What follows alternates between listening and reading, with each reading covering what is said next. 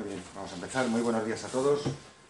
Eh, yo por mi parte nada más, muy brevemente, como director de este CEPIME Cantabria, quería en primer lugar excusar a nuestra presidenta que no ha podido venir como estaba previsto y en segundo lugar, pues daros la bienvenida a todos, a todo CEPIME, a la Casa de los Empresarios, a vuestra casa y agradeceros vuestra presencia y vuestra asistencia y vuestro interés a las actividades que venimos organizando eh, durante este año en CEPIME Cantabria dentro del programa eh, Cantabria Empresarial en el que pretendemos eh, formar marcos y lugares y puntos de encuentro entre empresarios, empresas, a todos los niveles, tanto pequeñas como medianas empresas, autónomos y grandes empresas. Y por eso en este año hemos organizado un programa, ya os digo, dentro de Cantabria Empresarial, pues en el que intentamos recogiendo eh, de alguna manera las inquietudes, los problemas y las dificultades que vemos en las empresas pequeñas, medianas, autónomos y grandes, como digo, pues eh, jornadas y presentaciones de asuntos que, como decía antes, estimamos que pueden ser de interés. Y por supuesto también agradecer especialmente la presencia de Néstor Guerra, que hoy os va a ilustrar y seguro que a entretener con, por su carácter, su experiencia, su capacidad de comunicación, con cosas que estoy seguro que os van a interesar. La jornada de hoy eh, se llama Innovación en modelos de negocio, metodologías ágiles para capturar nuevas oportunidades. Creo que el título es bastante sugerente y seguro que luego el contenido va a ser igualmente de sugerente y entretenido eh, para vosotros. Así que, sin mucho más, eh, no quiero extenderme, porque aquí nadie soy yo, ha venido a escuchar es a Néstor, como digo, Néstor Guerra, eh, a quien reitero el agradecimiento por su presencia hoy en, en CBC Pyme Cantabria, es ingeniero de telecomunicaciones y Executive MBA por la Escuela de Organización Industrial, EOI, becado en el programa de innovación Imagine Creative Center en Silicon Valley, Emprendedor, mentor, profesor, tiene grandísima experiencia en innovación, desarrollo, gestión de negocios tecnológicos en sectores de defensa, espacio, investigación, director de servicios de Agilent Technology, de Agilent Technology Spain durante cuatro años colaborador en proyectos de innovación a nivel europeo. Actualmente es CEO y cofundador de Intelligent Experience Consulting, IEC, empresa dedicada al desarrollo de soluciones para Smart Cities y cofundador de Thinkis Project, programa educativo para el desarrollo del emprendimiento desde, desde tempranas etapas. Y luego, eh, como digo, una experiencia increíble en talleres, ponentes, en programas, en fin, estaría hablando ahora media hora y no es el caso, eh, como asesor de empresa, responsable, de, incluso comentarista de televisión. Eh. Entonces, sin, sin más, reitero nuestro agradecimiento a todos vosotros por vuestra participación y asistencia en los actos que proponemos y os dejamos con Néstor. Muchas gracias. Muchas gracias, eh, muchas gracias a todos por, eh, por, estar hoy aquí esta mañana. Así que bueno, vamos a intentar que sea eh, lo más provechosa y que aprendamos y que hagamos cosas que bueno, pues, nos puedan ayudar a esta difícil tarea que es pues, crecer, innovar y ser más competitivos en un mundo que cada vez es más complejo. Eh, como, como, la sala es, pequeñita, eh, me voy a animar y voy a bajar, porque me siento, bastante, me siento bastante atado aquí en la silla, así que voy a intentar bajar un segundo y yo creo que va a ser más, más divertido. Bueno, eh, me presento un poco, no mucho más de lo que, de lo que os han contado. sí, esto es verdad, me llamo Néstor Guerra, soy emprendedor principalmente, o empresario. yo fui de esa generación privilegiada de ingenieros de Teleco que cuando estábamos en cuarto de carrera las compañías nos secuestraban en la escuela. Eh, en mi caso fue, fue HP. Eh, em, justo en el año que decidí hacer un grandísimo spin-off, eh, se dividen dos grandes compañías. Una de esas compañías es Agile Technologies, que fue realmente el corazón o el origen de la compañía HP. Billy Dave, en ese famoso garaje en Palo Alto, se dedicaban a hacer equipos de, de instrumentación electrónica, equipos de medida. Eso fue así toda la vida hasta que en los años 80 y 90 apareció el mundo del PC, consumible, impresoras y servicios dedicados a esto, en el cual bueno, pues la compañía, debido a la dimensión que estaba cobrando, pues decidió dividirla porque estratégicamente tenían dos sectores radicalmente diferentes.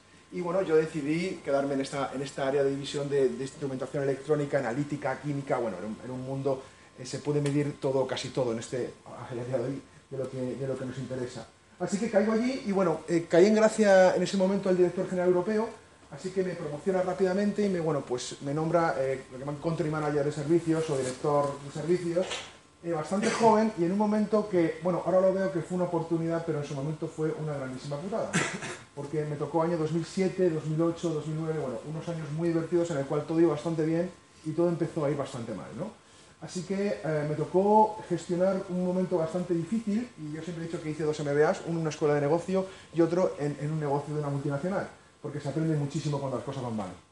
Eh, cuando las cosas van bien, bueno, más o menos bien, pero cuando las cosas van mal, como lo dijo muy bien mi jefe, mi hijo Néstor, se gestiona muy bien en la abundancia, se aprende a gestionar en la escasez. Así que me tocó gestionar en la escasez. Y bueno, fueron años muy divertidos, lo digo ahora, desde aquí, ¿eh? en su momento me tocó esas primeras noches que no duermes, que te preocupas por todo, que nada funciona.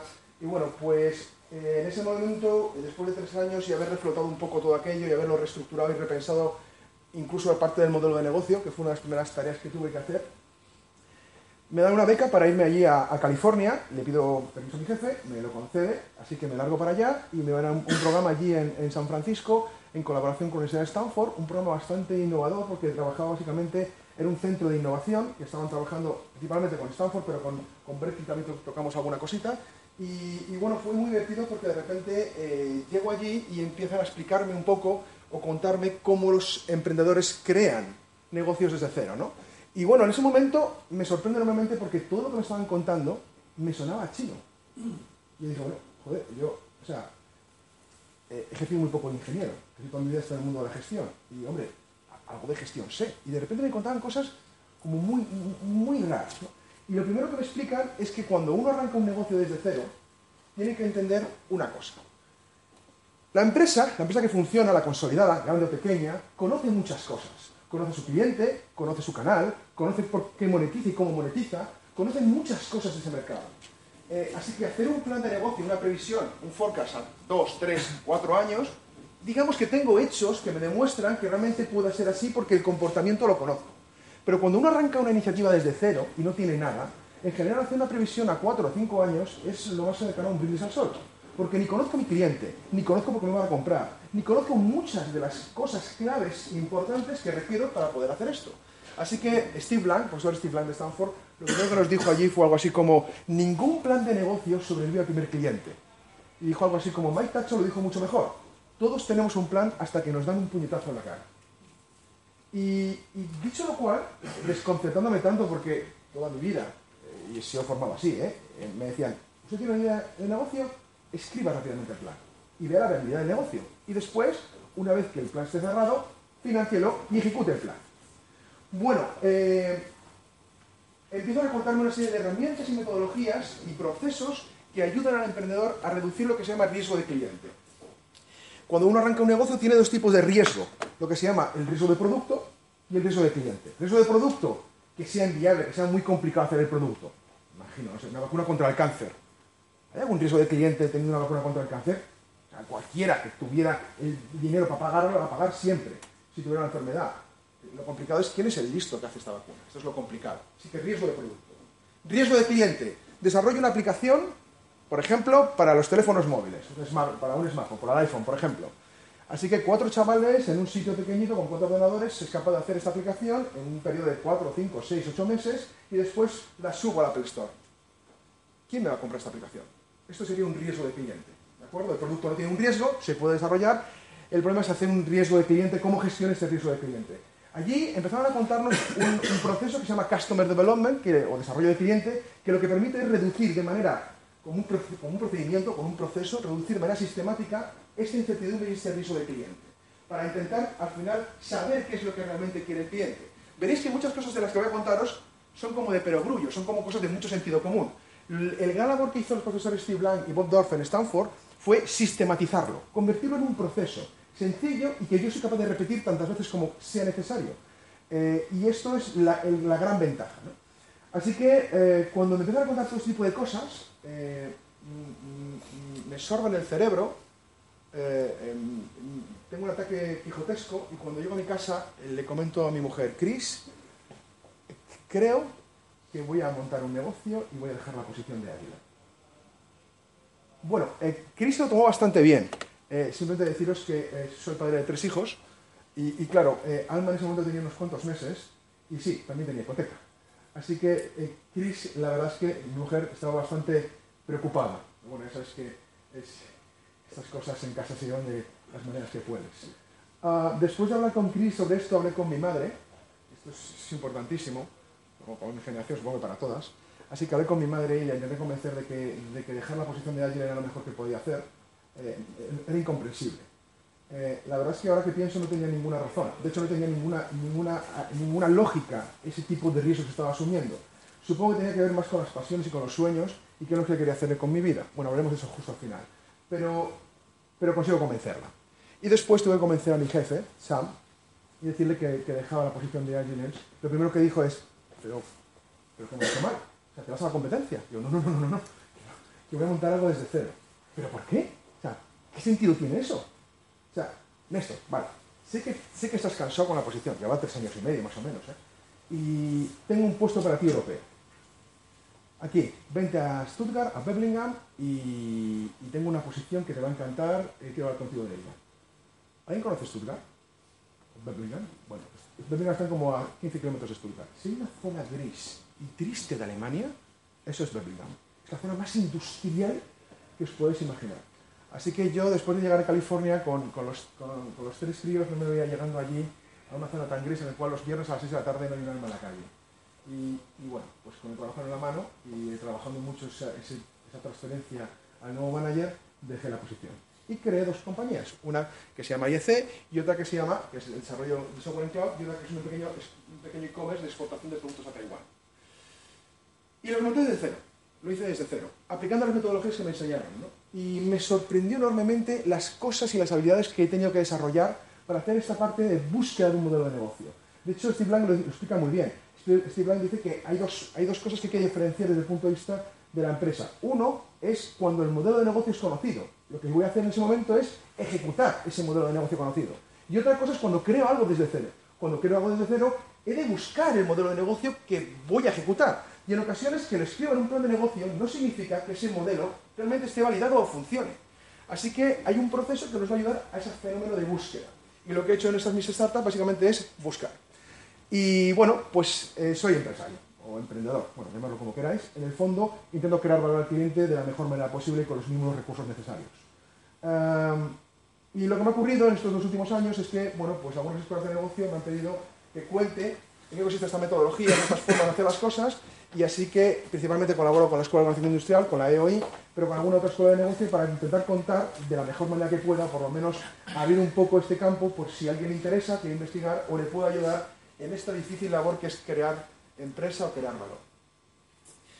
Bueno, eh, vamos a empezar con todo esto y yo creo que lo primero que quiero contar y empezar es, vamos a hablar de esto de, crear ideas desde cero, ¿no? Este concepto que supone arrancar algo poner algo encima de la mesa, ya sea un empresario que tenga una empresa y que quiero crear un spin-off o una nueva idea, o quiero reinventar la mía, o soy un emprendedor y quiero hacer algo desde cero. Para eso eh, me gustaría empezar entendiendo lo, lo interesante que es hoy en día el fenómeno de crear y emprender negocios.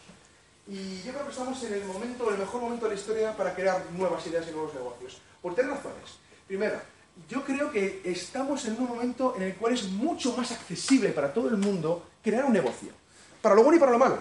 Tendremos más competencia, lógicamente, pero es mucho más accesible. Fijaros en nuestros abuelos, si querían montar una fábrica, era, épico. Pero hoy en día, cuatro chavales en un sitio pueden crear un, un, valor muy interesante a un cliente. Y es verdad que Internet ha democratizado mucho esto. ¿no? Así que yo creo que es mucho más accesible para todo el mundo y los recursos necesarios para hacerlo son mucho más baratos para, poder arrancar. Eh, también es verdad que estamos en un entorno que, es, que sin lugar a dudas es mucho mejor. ¿no? Eh, ya no solo por, porque tengamos más leyes que protegen, sí que se pueden mejorar mucho más.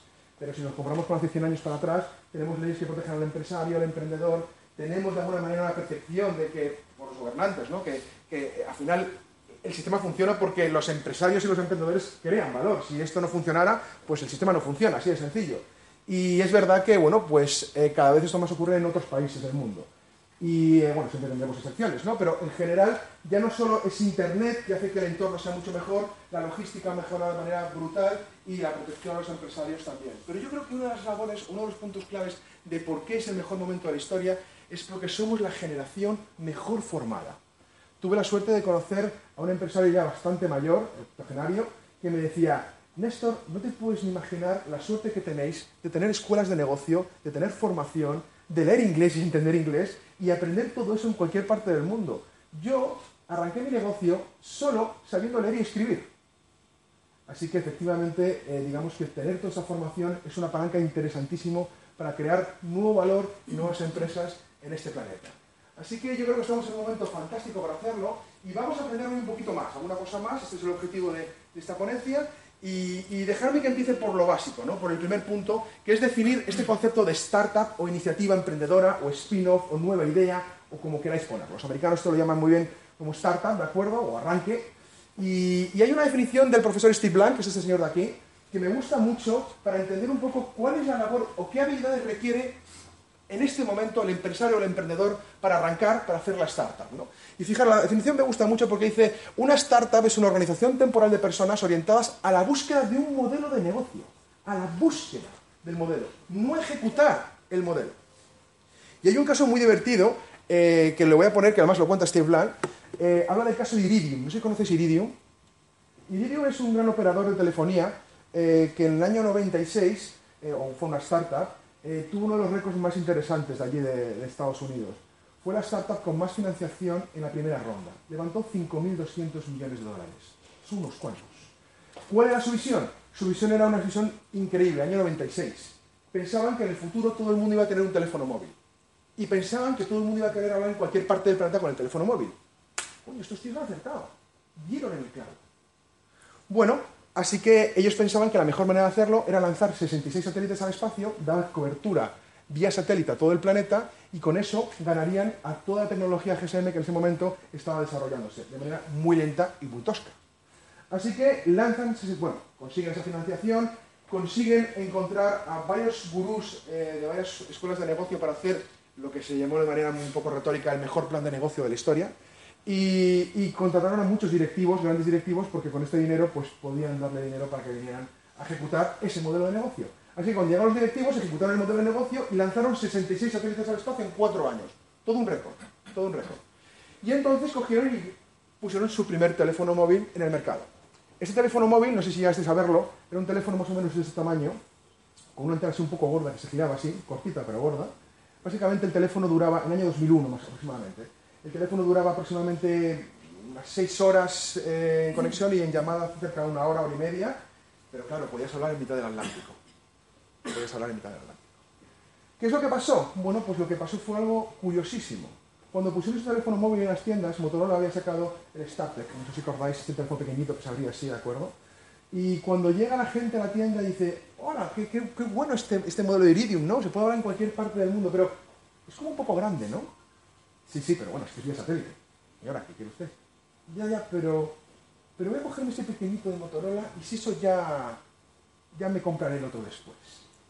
Ese fenómeno hizo que eh, Iridium vendiera, hiciera menos del 5% del plan de negocio eh, y quebrara a los 8 meses.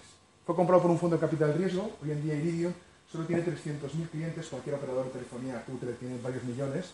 Y, es, y cuando entrevistan a los fundadores, dijeron, bueno, ¿qué pasó con todo esto? Y dijeron una frase que yo creo que es muy divertida. Dijeron, aprendimos lo que quiere el cliente, pero nos costó 5.200 millones. Así que la pregunta que nos plantea Steve Blank en esto es, ¿cómo podríamos haber descubierto eso sin habernos gastado todo ese dinero? Y os voy a poner un ejemplo muy curioso que tiene que ver con lo que llama Steve Blank experimentar o hacer prototipos.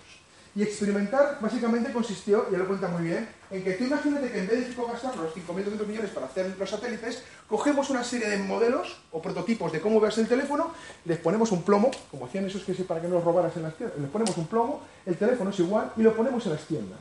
Y esto lo hacemos durante, por ejemplo, dos meses. Y recogemos el feedback de ver cuántos clientes han preguntado por ese modelo y si han interesado y si quieren comprarlo.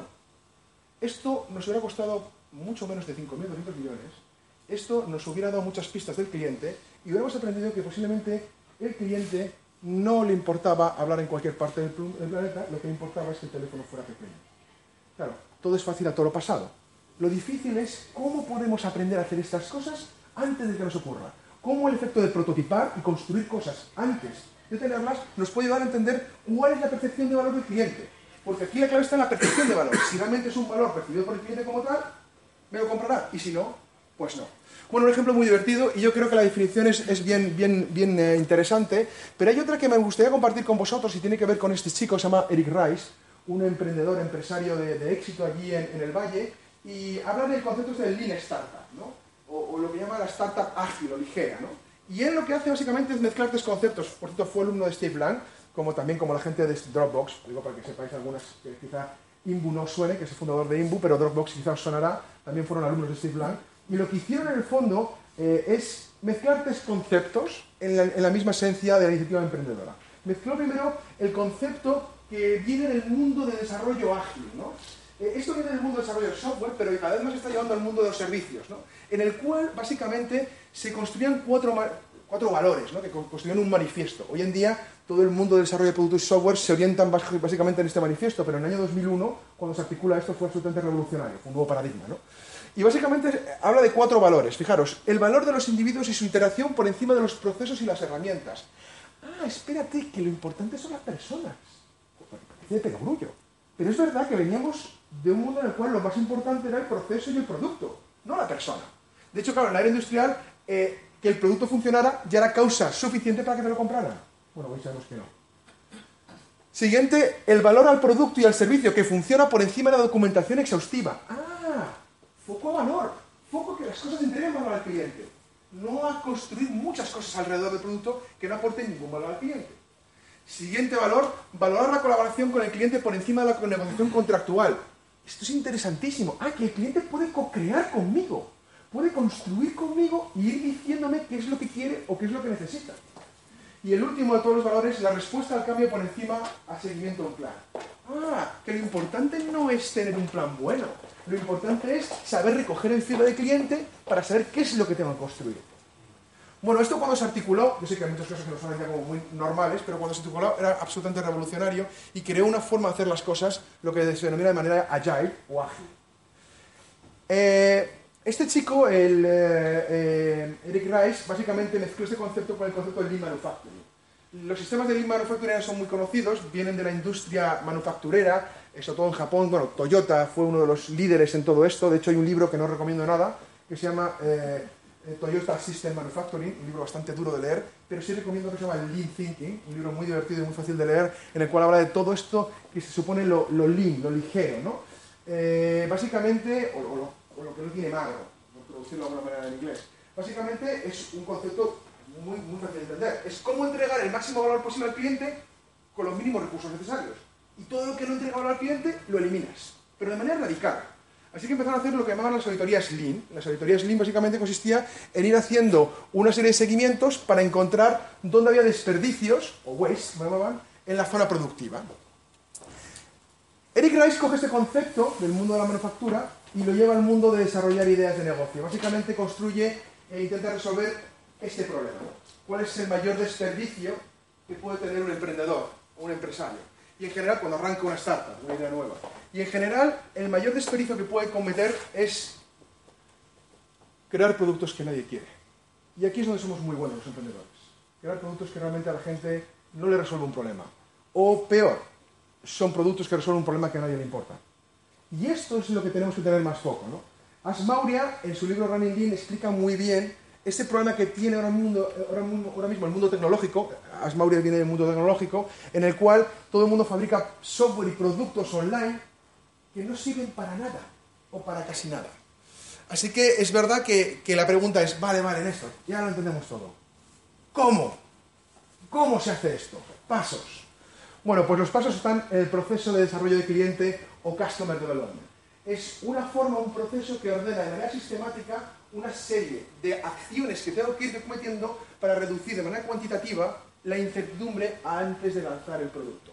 Steve Lang eh, eh, propone este, este, proceso que se divide en dos fases importantes, la fase, de, la fase de búsqueda del modelo y la fase de ejecución del modelo. Digamos que la fase de ejecución de modelo no voy a hablar porque más o menos todos sabremos ejecutar más o menos un modelo de negocio. Aquí nos han enseñado mucho y de hecho las escuelas de negocio aquí es donde más desarrollan las habilidades de las personas. Eh, vamos a hablar de esto que, que requiere habilidades y herramientas radicalmente diferentes. Vamos a hablar de la parte de búsqueda que tiene dos, dos partes diferenciadas, la fase de búsqueda que es el Customer Discovery, descubrimiento del cliente, y la fase de validación del cliente. Bueno, el Customer Discovery, dejad ir avanzando aquí que vamos a ver, básicamente consiste en un fenómeno de, primero, cuando tengo una idea de negocio, voy a diseñar el modelo de negocio. Primero, diseño el modelo. Segundo, voy a intentar identificar las hipótesis que tengo en mi modelo de negocio. Hipótesis son aquellas cosas que no tengo ningún hecho que me demuestre que realmente esto es así. Si tengo un hecho que me lo demuestre, no es necesario validar nada. Tengo un hecho, va a funcionar. Pero si tengo dudas o no tengo hechos que me demuestren que eso es así, la voy a identificar como hipótesis. Después lo que vamos a hacer es intentar identificar el problema del cliente, antes de proponerle la solución. Y es muy importante entender que el cliente, cuando escucha la solución, toma una perspectiva radicalmente diferente si solo voy a escuchar el problema. Cuando voy a presentarle la solución, en general, el cliente piensa que le voy a vender algo. Y su percepción es la comercial. Es decir, no, no, usted me viene a vender algo, veréis si interesa o no me interesa, y entonces el lenguaje y la discusión es radicalmente diferente. Cuando vamos a observar al cliente, entonces es cuando el cliente es mucho más proactivo para hablar de sus problemas. Y aquí fue una de las grandes lecciones que me dieron a mí cuando empecé a aprender todo esto. Me dijeron que es importantísimo tener una actitud, como dijeron, antropológica. Y dije, ¿antropológica? Y me hablaron, por ejemplo, del caso de Intel, eh, que a mí me dejó también sorprendidísimo. Intel tiene un departamento de antropólogos que reportan a CEO. Intel, el de los microprocesadores, reportan a CEO. Bueno, tuvimos la suerte de conocer a una de las responsables de ese departamento y, por cierto, en YouTube puedes ver vídeos de ella fantástico, poner eso, poner Anthropologist Intel y aparece ella. Y, y es una mujer que contaba en el fondo cómo de importante es saber observar al cliente para entender cómo consume las cosas y cómo va a consumirlas. Bueno, pues con esos estudios se van al CEO, el CEO toma decisiones, habla con las divisiones y fabrican productos que están de acuerdo a este tipo de tendencias. Al final observan al cliente. Cuando hablo que hay que poner un, una especie como de gorro antropólogo, es antes de que nosotros presentemos la solución, vayamos a entender cuál es el problema del cliente. Porque los clientes no se, comportan de manera racionales. El cliente es raro y además, cuanto más tiempo pasa, el, cliente del, mundo consumista en general se comporta cada vez más raro. Así que sí, hay gente que baja a la capital en bus para gastar poco dinero y te da un Starbucks y gasta 5 euros en un café. O, o, no, o se compra un iPhone por 700 euros y después se va con Yoigo, que es el barato. O peor, ganaba 1000 euros al mes y se compra un iPhone de 700 euros. Pero lo peor no es eso. Lo peor es que si se le rompe, ¿sabes lo que hace? Se compra otro. Así es como somos. Así es como es la gente.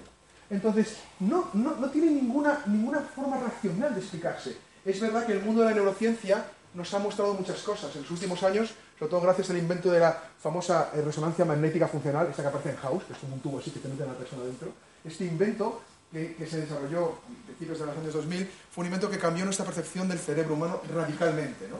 ¿Por qué? Porque se descubrieron cosas increíbles. Por ejemplo, que las decisiones de compra no son racionales casi el 80% de las decisiones de compra se toman de manera emocional y después se justifican de manera racional. O sea, primero mi emoción y después la razón. Así que sí, llegas allí y, por ejemplo, yo qué sé, te compras una almohada por 300 dólares. Tío, tú estás loco. ¡Eh, eh, eh! ¿Sabes lo importante que son las cervicales? Pues es una almohada, ya, ya, pero las cervicales son para toda la vida. Así es como somos. Es muy importante entender esto, y de hecho hay un mundo que se ha abierto de manera interesantísima que se llama neuromarketing, supongo que muchos de vosotros os sonará, y el neuromarketing lo que intenta estudiar es, sabiendo cómo funciona el cerebro, porque el cerebro funciona de diferentes maneras, qué es lo que tengo que hacer yo para entregar el máximo valor al cliente. Y es verdad que aquí la emoción forma una, una variable importantísima. Así que cuando digo que hay que salir primero a observar el problema del cliente, es observar ese problema. Y después, planteo soluciones. Y las soluciones se las puedo plantear con muchas... Habrá, hay técnicas de creatividad para encontrar soluciones. Nunca hay que solucionar el problema del cliente de la misma manera que me lo formula el cliente, porque siempre será imposible. Quiero más barato, más rápido, más guapo, más ligero. Siempre es imposible, hay que tener alternativas. Y aquí es donde la creatividad juega una buena pasada. Pero, pero es verdad que antes de entender esa solución hay que entender al cliente. Bueno, el siguiente punto, una vez que encontrado un cliente que tiene un problema digno de resolver, que es importante para el cliente, y después he encontrado la solución que le resuelve el problema, es lo que se llama el eh, anclaje producto, eh, problema-solución o, problem-solution fit, eh, buscamos lo que se llama el encaje producto-mercado. Y aquí viene la fase de validación del cliente. Es decir, ¿cuántos más clientes tienen este problema? ¿Y dónde están y cómo voy a capturarlos? Y aquí hay otra parte del proceso de desarrollo del cliente. La siguiente es, habla de cómo crear demanda, así que hablaremos de marketing. La siguiente es cómo construir la compañía, que tampoco vamos a hablar de ella, porque digamos que aquí sabremos hacerlo de manera más o menos razonable. Voy a hablar de lo que a todos nos inquieta, que es, oye, cómo se construye este diseño del primer modelo, qué herramientas hay para construir ese diseño de modelo de negocio y después qué esto, esto del prototipo y el experimento, ¿en qué consiste? Ponme ejemplos, ¿no? Y cómo esto se convierte en un proceso sistemático, ¿no? Bueno, vamos a empezar primero a hablar del concepto de modelo de negocio, ¿no? que es un modelo de negocio, y vamos a intentar hacer una, serie, una propuesta que, posiblemente sea la más extendida, quizá algunos ya conozcáis, pero sí una propuesta que pueda ayudar de alguna manera a aterrizarlo de manera muy liviana o muy ágil. ¿no? Eh, si nos fuéramos a Wikipedia, fijaros, una definición divertida del, del modelo de negocio es un mecanismo por el cual un negocio trata de generar ingresos y beneficios. Bueno, es una definición más o menos aceptada, pero hay una definición muy divertida que hizo un chaval, bueno, un chaval, un señor, es un suizo se llama Alexander Osterwalder, este chaval aquí, hace jovencito, pero ya en sus años, ¿eh? y hizo una tesis doctoral que realmente revolucionó la forma de ver el concepto de un modelo de negocio. Hasta entonces no se tenía muy claro o no había un lenguaje común. ¿no? Alex definió en su tesis doctoral esto, eh, o lo intentó definir de esta manera. ¿no? Un modelo de negocio describe los fundamentos de cómo una organización crea, desarrolla y captura valor. Valor. Y esta definición empezó a gustar mucho y Alex consiguió resolver este problema. Cuando tú las organizaciones te preguntabas cuál era su modelo de negocio, no había un lenguaje común, no había una forma de expresarlo todos de la misma manera para intentar construir. Si alguien quería entender el modelo de negocio, o leía un business case, o leía el plan de negocio, o el resumen ejecutivo, y a veces se quedaba corto, o teníamos percepciones diferentes. Así que era muy complicado construir y crear cosas a través de este tipo de herramientas. Y Alex plantea una herramienta radicalmente diferente. Alex plantea en nueve bloques, de manera visual, construir un modelo de negocio. Y aquí se basa fundamentalmente en ese concepto de lo ágil. Él decía, evitemos escribir cosas en un plan de negocio cuando estoy arrancando una idea, porque cuando los escribo, cobran cierta verdad, aunque sean mentira. Y al final vamos a hacerlo de manera ágil para intentar, de, con un póster, y ahora os enseñaré algunas fotos de cómo trabajo o cómo se trabaja esto en startups reales y en empresas, cómo podemos de manera visual ir construyendo este modelo de negocio y ir básicamente validando uno a uno estos nueve bloques. Voy a ir de manera muy ligera, ¿de acuerdo? Por estos nueve bloques, os voy a contar a los, los nueve, y a partir de ahí veremos cómo de útil puede ser esta herramienta y cómo nos puede ayudar a representar visualmente este concepto, esta idea de nuestro modelo de negocio. Sobre todo porque es clave y es importante que pensemos que nuestro producto no es nuestro producto. Nuestro producto es el modelo de negocio. Esta es la razón por la cual productos fantásticos se arruinan porque el modelo no era bueno y productos de mierda hacen millones. Y si no, que se la gente de Microsoft. Con segundos milenio. Producto inquietante. Bueno, pues, eh, y además, un producto puede tener muchísimos modelos de negocio. Eh, no sé, se me ocurre uno muy evidente, el café. El café es el grano que, que tostamos y molemos al sol de la misma manera. Y claro, eh, el café, al final, eh, uno puede coger y reinventar un modelo de negocio y llamarlo Starbucks. Y bueno, sí, basado en la experiencia, basado en lo que quieras. Han diseñado como ellos quieran ese modelo, han puesto aquí los posits, de hecho está ese modelo de negocio por internet, y, bueno, la realidad es que venden el café a 5 euros. Y de repente llega otro y dice, ¿ese mismo grano de café que tienes aquí, el mismo? Me lo mueres igual, y ahora lo meto en cápsulas, eh, lo, cojo una cafetera, eh, pillo al Josh Clooney y monto un cirio, y entonces es un nuevo modelo de negocio radicalmente diferente, con más márgenes posiblemente que el de Starbucks. Y es el mismo producto. Y puedo crear innumerables modelos de negocio alrededor del producto. Y esto, entre otras cosas, la tecnología va acelerada. Ha acelerado la posibilidad de crear modelos de negocio radicalmente diferentes sobre el mismo producto, sino que se lo digan a la industria de la música, a la formación, a los servicios, en los cuales, sí, la tecnología ha cambiado radicalmente sus modelos de negocio. Bueno, voy a ir bloque a bloque, ¿de acuerdo?, con, cada uno de ellos para intentar mostrar y representarlo y que os llevéis una herramienta útil. El objetivo es que eh, esto que os cuento después os inquiete a algunos más que a otros y cojáis y empecéis a intentar representar vuestras ideas de esta manera. En vez de escribirlas en un plan, vamos a representarlas de manera visual, en un póster como este. El primer bloque es el segmento de clientes. ¿Quiénes son mis clientes? ¿De acuerdo? Aquí puedo tener un nicho específico, varios segmentos de clientes. Puedo tener una propuesta de valor por un segmento de clientes o una misma propuesta de valor a varios segmentos de clientes. También puedo tener lo que se denominan eh, modelos multiplataformas. ¿Qué son estos? Bueno, requiere un segmento de clientes para que exista otro segmento de clientes. ¿Eh? Muy sencillo. Por ejemplo, la televisión. La televisión tiene un segmento de clientes, que es los televidentes, que van en Antena 3 y ven a Pablo Motos y es muy divertido a las 9 de la noche verlo, en el hormiguero. Y hay otro segmento de clientes que anuncian sus productos en el canal de televisión. ¿Existirían las agencias de publicidad si no existieran los televidentes? Respuesta, no. Requieres un segmento de clientes para que exista otro. Hay muchos más ejemplos de segmentos interdependientes y es interesante entender que en este caso aquí pondría esa interdependencia. Así que aquí vamos a representar quiénes son nuestros segmentos de clientes más importantes. Esto, para que lo veáis después, se maneja de manera muy ligera. Composites en un póster y contra la pared. Literalmente. Y ahora veréis alguna foto. El siguiente bloque es la propuesta de valor, en el cual voy a poner los productos y servicios que quiero entregar al cliente. Y también tengo que describir qué beneficios, qué ventajas tiene este producto y servicio al cliente y cómo le mitiga los valores y los problemas que tiene.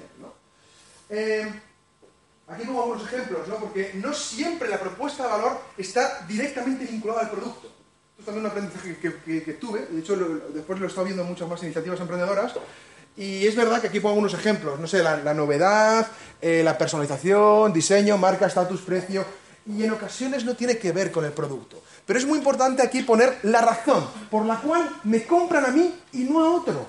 A mí. ¿Cuál es esa razón? Y hay que entenderla y hay que validar esa razón antes de incluso construir el producto. Las razones siempre son muy peregrinas y a veces son difíciles de ver. Yo voy a poner un ejemplo que me ocurrió en primera persona para que veáis un poco eh, la importancia de la propuesta de valor. Yo toda mi vida he hecho la compra en Mercadona. A mí Mercadona me gusta. O sea, eh, está cerca de casa. Eh, o sea, a mí el rollo hacendado no me gustaba en un principio, pero joder, hay productos hacendados muy buenos. O sea, el, fue, es el de Casa Ferradella, es el mismo. Pero hecho por el precio igual, un 30% más barato. Eh, así que de repente hay productos hacendados que me gustan mucho. Las galletas, la salsa de tomate y tal, hay algunos muy buenos. Y bueno, toda la vida esto es la Carrefour. Bueno, eh, como puedes imaginar, eh, bueno, soy, lo he dicho antes, padre de tres hijos, y hacer la compra con los niños es una auténtica locura. Yo me acuerdo un día, pero fue tres segundos, os lo prometo, tres segundos, en los cuales pierdo a Gabriel de mi vista y de repente viene Gabriel con un pez en la mano. Y viene papá de pescado. ¿Y dónde lo ha sacado Gabriel? Viene de la pescadería, había cogido unas, yo qué sé, había cogido una dorada, yo qué sé, había cogido, y venía, ven allí, ¿me ha tocado todo el gel del niño? Tal. Pues póngame doradas hay que haya tocado, te abre una Coca-Cola, se cogen los donuts, se papá arriba, papá abajo, papá no sé qué. Al final, al final siempre acabamos en el coche llorando. O sea, matemático, matemático. O sea, bronca siempre que hacíamos la compra. Un día Chris me dice, oye Néstor, ¿sabes que en el Pinar de las Rozas, yo vivo en las Rozas, que está muy cerca de Madrid, eh, ¿sabes que el Carrefour del Pinar de las Rozas ha abierto una guardería para dejar a los niños mientras que hacen la compra? A mí Carrefour no me mola. O sea, no me molaba cuando era prica, no sé si acuerdas cuando era prica, ¿ya? No me molaba entonces. Pero ahora sigue sin gustarme. Y no creo que tenga el mejor producto, ni la mejor calidad producto, ni mejor precio. Y además tuve un par de movidas hace tiempo y ya enfadadísimo. Y punto, mi dinero, y me gasto donde me da la gana. Y quiero gastármelo en mercado. Ah, un día, vamos con los niños los niños, y entonces llega una sala que era la mitad como esta, más o menos, y llegamos allí y los niños entran en la sala, les ponen los nombres aquí, entran y ni se despidieron de mí, o sea, no existe. Entran allí y me voy con Chris a hacer la compra. ¡Wow! ¡Wow! Tardamos en hacer la compra 20 minutos. Y no solo eso, comparábamos los precios. Tuiteaba, voy a hacer la ya no solo eso, sino que encima hay un bar dentro del Carrefour, nos tomamos una caña. Digo, llevamos años sin tomarnos una caña los dos juntos. Wow. Bueno, Pues adivináis dónde me dejo el dinero todas las semanas para hacer la compra. En Carrefour. ¡Qué joderse! Menuda propuesta de valor más buena. Ni siquiera vinculada al producto. De hecho, es posible... O sea, ¿sabes lo que haría yo si Carrefour me sube un 10% de los precios? ¡Compro en Carrefour! ¡Joder! ¡Joder! Bueno, es un buen ejemplo de que las propuestas de valor a veces ni siquiera están vinculadas al producto y servicio. Es parte de. Y es en este caso crear una experiencia nueva a un segmento de clientes de jóvenes matrimonios con hijos, lo que queráis. Pero es un buen ejemplo de que las propuestas de valor son muy peregrinas y hay que buscarlas preguntando al cliente, entendiendo al cliente cuál es el problema digno de resolver. Y mi problema digno de resolver no es que la compra fuera más cara o más barata. Mi problema digno de resolver es intentar llegar al coche sin llorar todos en cada vez que hacemos la compra. Bueno, el siguiente bloque es la relación con los clientes. Básicamente aquí veremos qué tipo de relaciones necesitamos para captar, retener y hacer crecer a nuestros clientes. Eh, podemos tener diferentes estrategias. Principalmente la que más nos, nos preocupa en un principio es cómo captar a este cliente. ¿Qué tenemos que hacer para captar a ese cliente y cómo podríamos validar estas cosas? Aquí lo mismo, voy a poner una serie de supuestos, hipótesis que yo a priori pienso que pueden ser los válidos. El siguiente bloque es el canal de distribución. El canal de distribución describe cómo entrego la propuesta de valor a mi cliente. A través de cuáles canales, cómo interactúo con los canales. En general es muy interesante pensar, es muy interesante pensar que hay que saber cómo informar al cliente de esto, del producto y servicio, cómo puede evaluarlo, dónde va a comprar el producto, si la compra y la entrega es en el mismo momento o es diferido, cómo atiendo al cliente cuando el producto ya exista o ya lo tenga y lleve un año con él, cómo esto es servicio postventa. Al final, el canal de distribución describe cómo le entrego el valor a mi cliente, cómo se lo hago llegar. El siguiente bloque es el modelo de ingresos a la fuente de ingresos, en lo cual lo importante es entender cómo voy a monetizar esta propuesta de valor, que tengo en la cabeza para monetizarlo, convertirlo en dinero, esta propuesta de valor. Y aquí hay dos cosas muy importantes. Una es entender cuál es el modelo de ingresos, es decir, cómo hago dinero. Y otra diferente es cómo fijo estos precios. ¿Qué estrategias utilizo para fijar estos precios y cómo llego al cliente con esos precios? ¿no? Aquí pongo unos cuantos ejemplos de modelos de monetización. Por ejemplo, la venta del activo. Yo que sé, este pasador de diapositivas, 30 euros. ¡Pum! Eh, por uso, pues cada clic que doy aquí, eh, tantos euros por, por cada clic. Eh, por suscripción, pues pago 5 euros al mes por esto. Eh, por, por, alquiler, pues antes de venir aquí me pasó por un sitio de 10 euros y lo tengo que devolver antes de las 12. Y eh, por publicidad, pues Coca-Cola. Los modelos de negocio, bla, bla, bla, bla, bla, bla. ¿Vale? Al final son diferentes modos de monetizar. Y después la fijación de precios es cuántos euritos. 30, 35, 40 por el activo. Eh, cada clic es 0,22, 0,25, 0,36. ¿Cómo fijo los precios? Y son cosas diferentes y requieren procesos de validación, de validación diferentes. Procesos de validación diferentes. De hecho, una de las grandes innovaciones que tiene el mundo del software es en el modelo de ingresos. ¿Cómo están generando ingresos de manera diferente? O sea, una cosa que ha revolucionado el mundo del software es el software como servicio. Ha convertido las licencias fijas en simplemente pagos por cuota o pagos por uso. Y esto simplifica mucho. Bueno, la razón por la que Salesforce se ha comido todos los CRMs del planeta, se está comiendo, es simplemente porque cambió este concepto, este concepto de un software tradicional y lo convirtió básicamente en un concepto de pago por uso. ¿De acuerdo? El siguiente bloque describe las actividades clave. Las actividades son verbos, acciones. ¿Qué es lo que tengo que hacer para construir y entregar la propuesta de valor a mi cliente? Acciones. ¿Vale? Eh, también tengo acciones con respecto al canal, o acciones con respecto a captar al cliente, o acciones con respecto a monetizar, dependiendo de cada modelo. El siguiente bloque describe los recursos clave. Los recursos que son qué cosas requiero para construir y entregar la propuesta de valor a mi cliente en general se pueden categorizar en cuatro. Lo que son los productos, los, recursos físicos, ¿de acuerdo? Los recursos intelectuales, los humanos y los financieros. O sea, eh, no lo pongáis así de esa manera en el lienzo, poner cuál es cuál, pero conceptualmente se pueden dividir más o menos en ese tipo de recursos. ¿vale? El siguiente bloque son los socios clave, es decir, ¿qué aliados requiero para construir y entregar la propuesta de valor a mi cliente? ¿Qué aliados estratégicos, qué partners, qué proveedores, a quién necesito para construir esa propuesta de valor y entregársela a mi cliente, ¿no? O monetizar, o lo que sea, ¿vale? Y el último de todos, básicamente, es cuál es mi estructura de costes. Básicamente, ¿qué es lo que me cuesta? Pues las actividades clave, los recursos clave, los socios clave, y lo pongo aquí, de esta manera.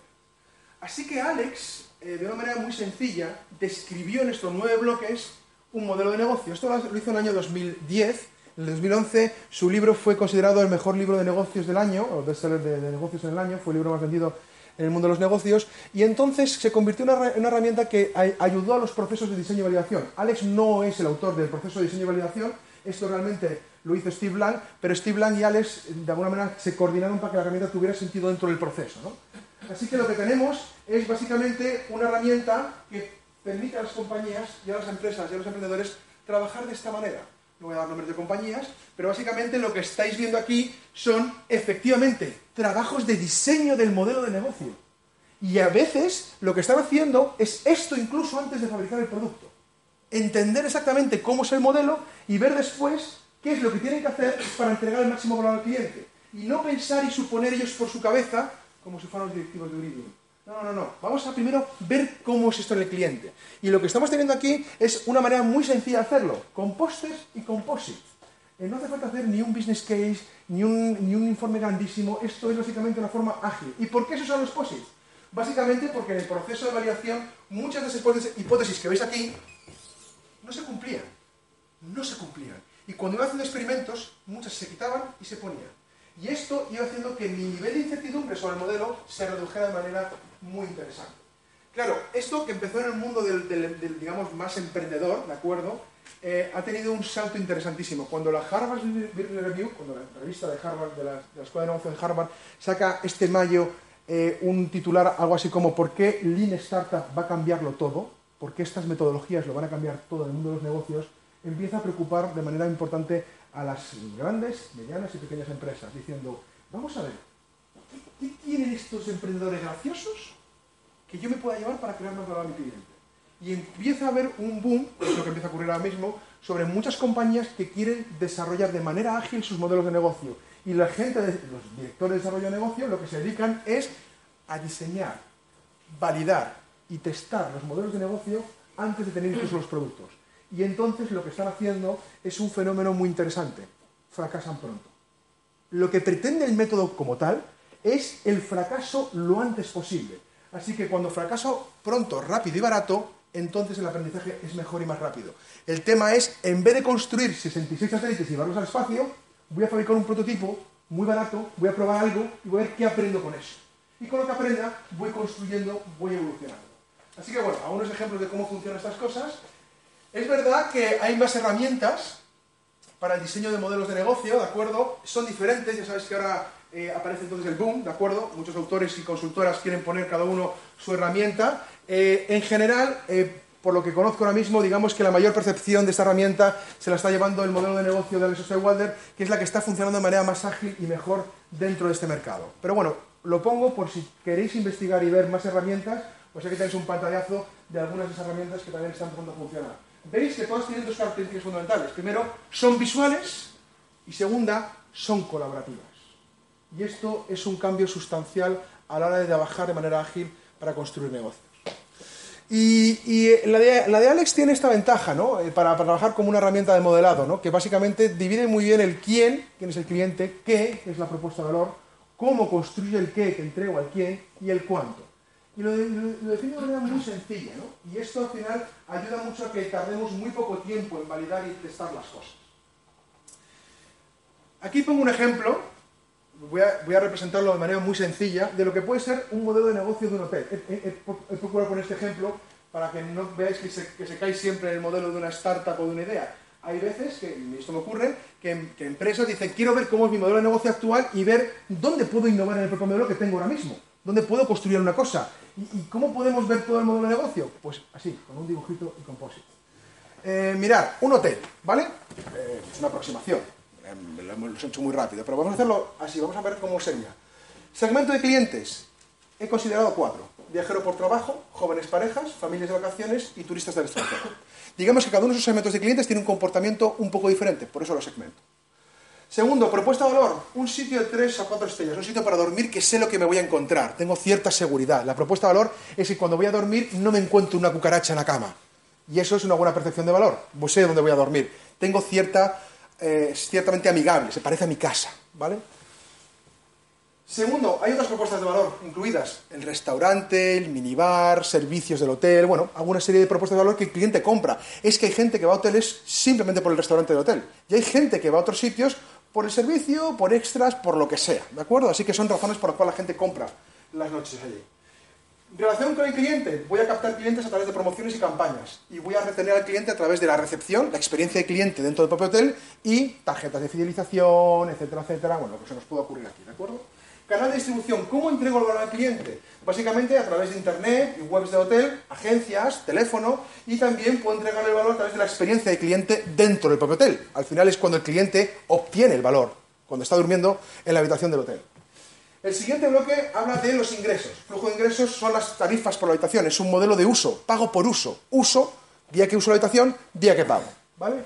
Y después hay otro tipo de servicios extra que pago por el activo, por el servicio. Puedo comprar un objeto si venden objetos dentro del hotel o puedo pagar una cena si hay restaurante dentro del hotel. Actividades clave. Administración y recepción del hotel. Marketing y ventas y mantenimiento y limpieza. Actividades clave, importantes que en mi modelo de negocio requiero tener. Segundo, recursos clave.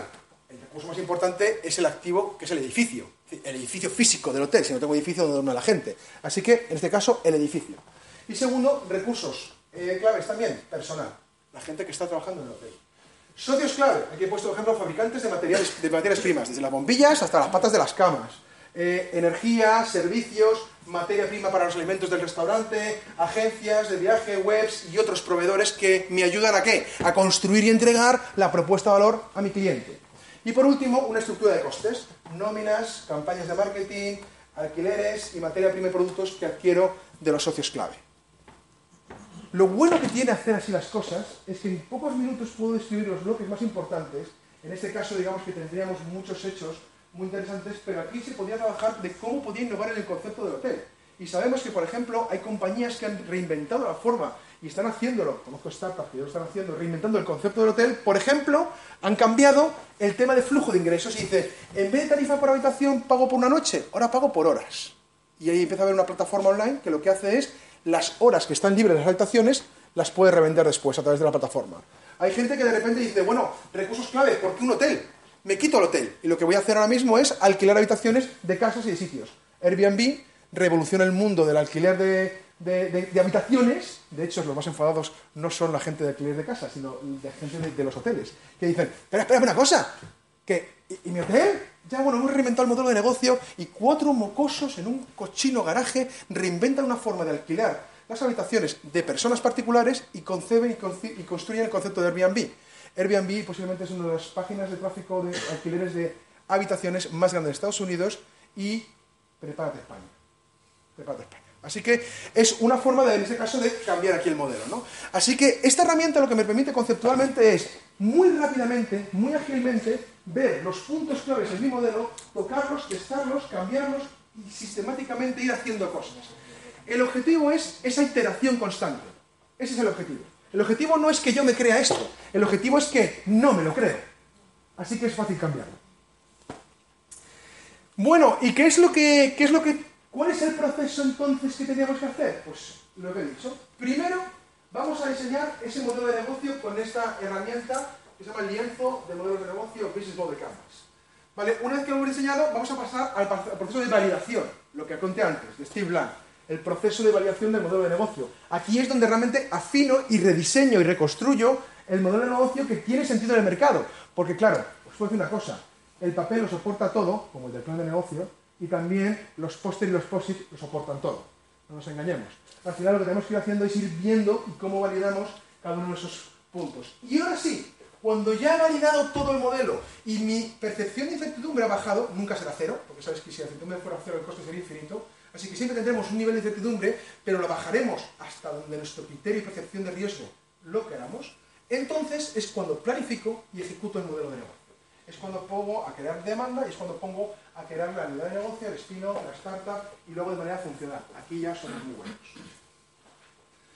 Bueno, ¿cómo se hace esto paso a paso? Pues mirad, lo he intentado dibujar en, en este circulito para intentar hablar incluso dentro del proceso que hay, qué herramientas están incluidas y cómo puedo ayudar esas herramientas, ¿no? Eh, desde que tengo una idea de negocio hasta que tengo un negocio más o menos validado que puedo empezar a testar y a probar en el mercado, ¿no? Primero trabajo, trabajo una serie de herramientas del mundo de la observación. Lo que he hablado antes del design research o la investigación social tiene que ver con la investigación social, con ir a las personas y hablar con ellas, pero hablar cara a cara. Aquí hay ejercicios muy interesantes. Allí en Stanford, cuando estuvimos en el programa, eh, me tocó uno bastante curioso. Me, hablaban de dos técnicas, de una que se llamaba inmersión y otra que se llama shadowing. Os voy a hablar la inmersión. La consiste en, antes de que filosofes sobre tu cliente y lo que le gusta, que eso es lo que tú piensas que a él le gusta, vas a ponerte en su piel. Pero cuando digo vas a ponerte en su piel, no es que vas a ver cuatro informes y vas a echar día con él. No. Vas a vivir literalmente con él. Bueno, cuando me dijeron esto, yo no lo sabía. Eh, un par de semanas antes habíamos elegido mi proyecto con otros tres más. Eh, no, con otros dos más, éramos tres en el proyecto. Y mi proyecto era eh, cómo mejorar la calidad. No sé si alguien conoce a San Francisco. Uno de los problemas que tiene San Francisco son los homeless, o sea, la gente sin hogar que está por la calle. Así que, cómo mejorar la calidad de vida de los homeless. Y después me dijeron, técnica de inversión. Y yo, eh, ¿cómo de inversión? Y efectivamente, os digo hasta qué límite es la inversión. Nosotros al principio empezamos a testar y a brindar y a enseñar una solución. Pensábamos que la putada de dormir en la calle es lo duro que es el cartón. Pensábamos, joder, imagínate, tío, o sea, el cartón no mola nada. Así que empezamos a testar y vimos varios materiales para mojando el cartón sin que transferiera humedad, se hinchaban, se ponían mulliditos y entonces podían dormir con este material encima de cartones. ¡Guau! Listos estos aquí e innovadores. Inversión. Bueno, fueron dos días. Dormir en la calle en San Francisco. Eh, fuimos a la policía, la policía nos dijo qué zonas teníamos que tener cuidado y qué zonas no, por el tema de las drogas. Eh, teníamos que estar en las zonas más céntricas de hombres, porque no vale estar en la periferia, hacer inversión. Fue la primera vez en mi vida desde que me casé que me dijeron, quítate el anillo porque puedes tener problemas. Y tuve que quitarme el anillo. Y, eh, fueron dos días en la calle.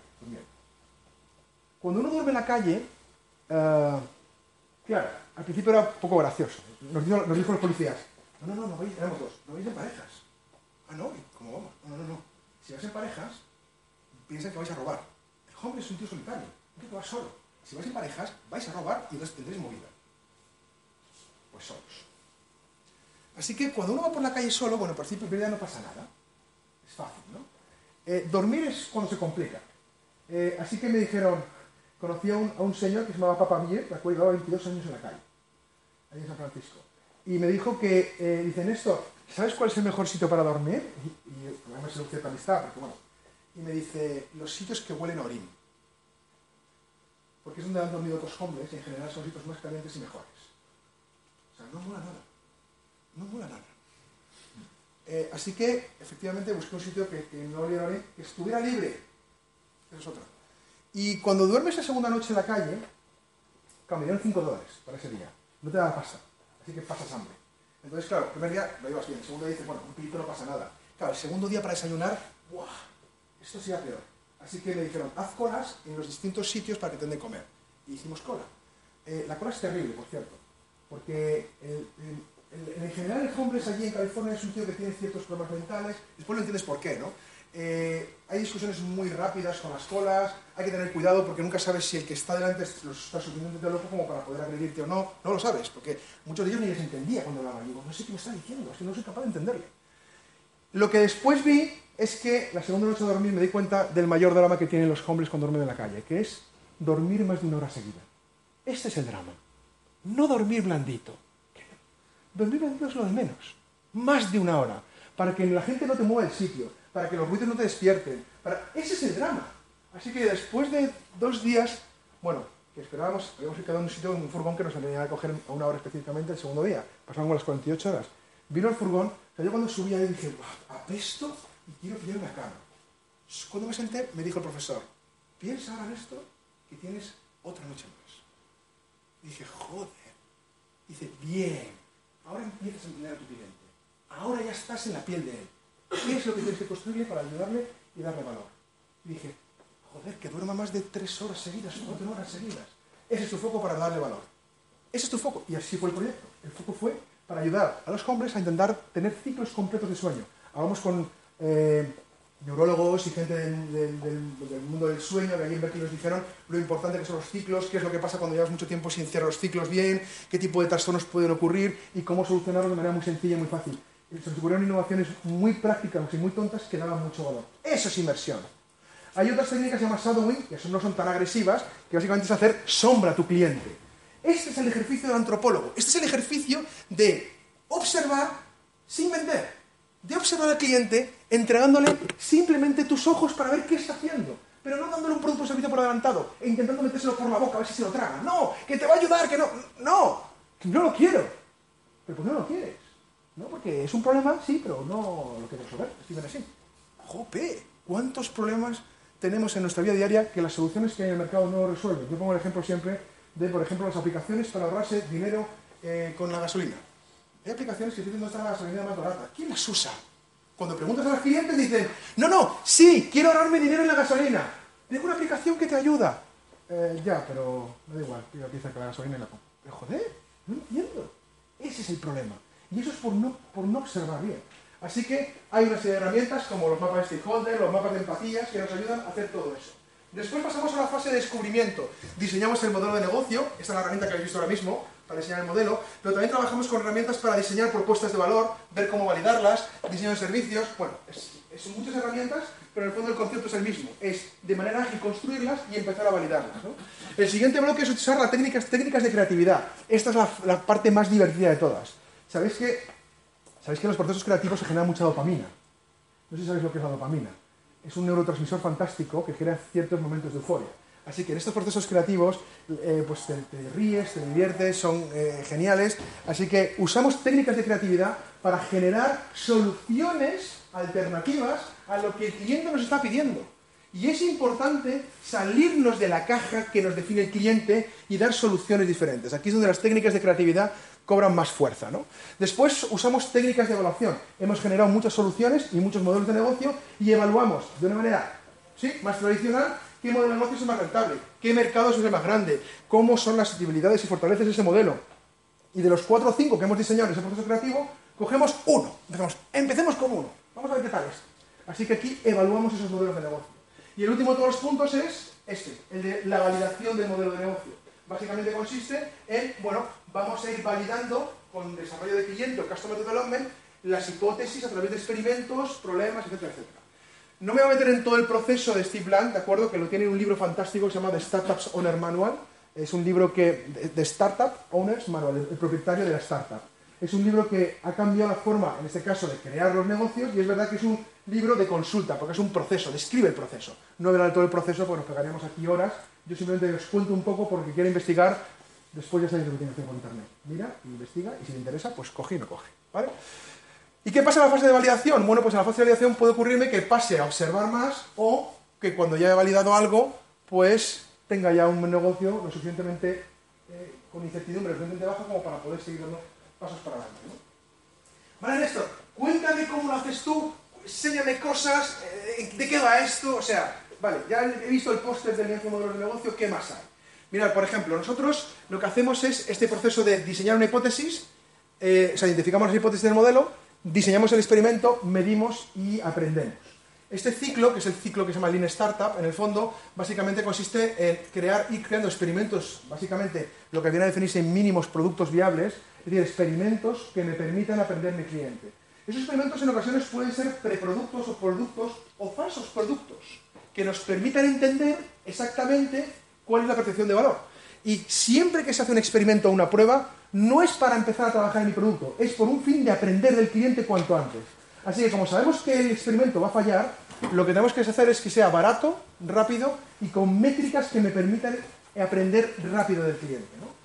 Eh, mira, aquí os pongo ejemplos de lo que hacemos nosotros. Esto es un listado, fijaros, dentro del bloque de canales de distribución, esto es un listado que nosotros eh, tenemos para, eh, bueno, es de Steve Lang, pero lo tenemos aquí nosotros en español, que básicamente lo hacemos para identificar esas hipótesis. Los reviews de negocio, al principio, no consisten en fabricar el producto, sino en diseñar y validar el modelo. Así que estamos aproximadamente de 4 a 10 semanas, a veces incluso un poquito más, validando los diferentes bloques. En el bloque del canal de distribución serían todas esas hipótesis las que tenemos que hacer. Y los reviews de negocio lo que hacemos es, vamos marcando checklists cuando el equipo ha tenido un experimento, ha demostrado algo, ha hecho una entrevista, ha preguntado algo y va validando uno a uno todos estos puntos. Este quesito se va rellenando, nunca lo dejamos a cero, o sea, nunca lo rellenamos completamente porque nuestra percepción de, incertidumbre sobre un 70% la damos como válida y seguimos para validar otras cosas, pero nos sirve como un ejemplo para que veáis cómo validamos y testamos estas cosas. ¿no? Fijaros, esto es otra, cosa que hacemos nosotros mucho. Cuando hemos identificado, hemos diseñado el modelo de negocio, lo que hacemos es priorizamos las hipótesis. En general, dependiendo del modelo, la idea, el mercado, nos pueden salir de 18 a 30 y tantas hipótesis diferentes sobre el modelo de negocio. Así que lo que hacemos es redactarlas, las escribimos y después las categorizamos por importancia. ¿En función de qué? Lo que hacemos básicamente es hacer una matriz, esto es un eje, para que lo podáis ver, en el cual esto es la criticidad de, la, hipótesis, quiere decir, si está muy para acá, si la hipótesis no se cumple, el modelo se cae entero, o sea, no funcionaría la idea, no tendría ningún sentido. Y si está más para acá, si la hipótesis no se cumpliera, bueno, habría que repensar un poquito, pero lo fundamental se mantiene. Y el siguiente eje es el nivel de incertidumbre. Si está muy arriba, es no tengo ni pajolera idea de qué va esto. Si está muy abajo, oye, llevo 25 años trabajando con este cliente, sé de qué va el tema, aunque, y aquí yo lo voy categorizando. De tal manera que estas hipótesis, que están aquí en rojo, serían aquellas hipótesis con más incertidumbre y con más criticidad en el modelo de negocio. Estas son las primeras que voy a testar y validar. Estos son los primeros experimentos. Y de hecho, si veis, cuando estamos haciéndolo están en color azul, cuando están validados se suben en color verde por un criterio nuestro en los reviews de negocio. ¿Vale? Bueno, una, forma en la cual nosotros vamos haciendo esa identificación de hipótesis. Y después, aquí os pongo simplemente un, pequeño, un pequeño ejemplo de, de hoja de experimento en el cual vamos viendo primero cómo describimos la hipótesis dentro del modelo de negocio que tenemos, dedicamos una mañana, un día, a diseñar el experimento, ver qué experimento validaría esta hipótesis. ¿Qué tendríamos que probar? Aquí nos ponemos el mundo por montera. O sea, ¿qué es lo que habría que hacer? Me da igual. ¿Qué es lo que tenemos que hacer para intentar validar esta hipótesis lo más posible? Y aquí diseñaremos, es donde enseñamos los experimentos. Ahora os cuento, por ejemplo, alguno, ¿no? Mirad, uno que hemos hecho eh, empezamos en general, las primeras validaciones que solemos hacer es con respecto a la propuesta de valor. Siempre son las más complicadas. ¿no? Así que lo primero que hacemos es eh, construye el mínimo producto viable, lo mínimo que requieras para intentar entender si entregas valor al cliente. Mirad, eh, al principio hacíamos lo que se llamaban prototipos muy reales, ¿de acuerdo? Se llamaban alta fidelidad, pero que no funcionaban. Por ejemplo, una aplicación web que solo son fotos, imágenes. Y se lo colocamos a un cliente para ver si el cliente simplemente daba el clic de la pasarela de pago. Solo con esa métrica, no funcionaba. Esto, oye, esto funciona, me da igual. No es venderlo, no es venderlo. Es entender si aporta un valor. Y si aporta un valor, entonces seguimos construyendo. Así que hacemos muchos productos de alta fidelidad. Eh, hace como un año descubrí el concepto de prototipado en papel. Es brutal. Yo tenía ciertos prejuicios con el prototipado en papel. Sí, sí, en papel. Y dije, bueno, qué vergüenza, tío. O sea, prototipar, en papel es que, con cartulinas y recortes y tal y cual. Efectivamente. Lo que hacemos ahora mismo, por ejemplo, para aplicaciones móviles o incluso para servicios, porque funciona también mucho para servicios, prototipamos, construimos eso en horas. En horas hacemos el, concepto, lo ponemos, reúna a un cliente, hago una serie de entrevistas, 8 o 10 clientes, les enseño el producto y el cliente me da la feedback. A ver, ¿esto qué es? Una aplicación móvil. Y le pongo recorte de papel encima del, móvil. Y esto es un menú, siguiente menú, siguiente menú. Vale, vale, no, no, no, no, no, Néstor, no. Esto no funciona así. Ah, no, no, no, no, no. A ver, lo que yo quiero, lo que yo necesito es, quítate esto, a ver, ¿puedo dibujar? Sí, sí, sí. ¿Ves? Aquí necesitaría hacer una foto de esto, a mí me gustaría que hiciera esto, tal y cual. Le va indicando lo que aporta valor. A veces en ocasiones le enseñamos esto y dice, oye, si existiera algo como esto, ¿lo comprarías? ¿Lo compras ya? ¿Cuánto pagarías? No pagaría nada. Vale, vamos haciéndolo porque en ciclos muy cortos vamos aprendiendo del cliente. Esos prototipos y experimentos también se pueden dar en servicios. Hay una técnica que también nos gusta mucho que es simular el servicio. Así que un cliente puede entrar a un sitio para obtener un servicio y lo que hacemos básicamente es, de manera, el servicio tiene que ser automatizado, de manera manual, vamos construyendo el servicio. Comparación de precios, lo hacemos de manera manual. Y así entendemos si realmente hay clientes que aporten un valor o no. Uno no se puede imaginar la cantidad de cosas que aprende de los clientes y la cantidad de prejuicios que tenemos de ellos hasta que no prueba ese tipo de cosas. Y lo bueno es que cada vez el cliente tiene un concepto diferente de las marcas y los productos y los servicios y el efecto de co-crear con ellos cada vez es más intenso. Al cliente le gusta co-crear con nosotros. Cuando trabajamos con el sector de la administración pública también nos ocurrió igual y cuando trabajamos con sectores de arquitectura e ingeniería también. Bueno, los arquitectos es una pasada.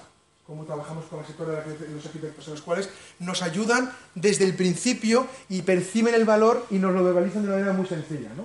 Bueno, pues en este caso vamos construyendo experimentos. Por cierto, no siempre un mínimo producto viable es un experimento del preproducto. Yo siempre pongo un ejemplo muy divertido de una empresa que eh, quería crear eh, una especie de UAVs o aviones no tripulados para el sector agrario y lo que querían hacer básicamente es una serie de fotos de las zonas agrícolas en el cual con esas fotos le indicaran dónde tenía que echar más abono, menos no sé qué, bueno, este tipo de cosas, ¿no? Claro, mínimo producto viable. Tío, hay que construir un helicóptero que tal y cual. No, no, no, no. ¿Cómo el cliente percibe el valor? Ah, no, bueno, lo que hacemos es entregarle un informe. Hace el informe. ¿Cómo sería el informe? Entrégaselo. Falso, fake, da igual. Cogemos a 10, 15, enseñémosle eso y digamos, ¿E-, ¿esta información te es útil? Ah, pues no. Ah, pues sí. Ah, pues pagaría por ella. Eh, eh, son, eh, no sé, 300 euros al mes. Venga, ¿cómo hacemos para pagarlo? Vale, sé que entonces has percibido valor. Sé que entonces te interesa. Entonces vamos a seguir construyendo. Y eso se puede hacer en, etapas muy, muy tempranas, sin llegar a gastarse el dinero de un avión, de un helicóptero, como una cámara de fotos infrarrojas, para montar todo el software, todo el cirio y después que a nadie le interese.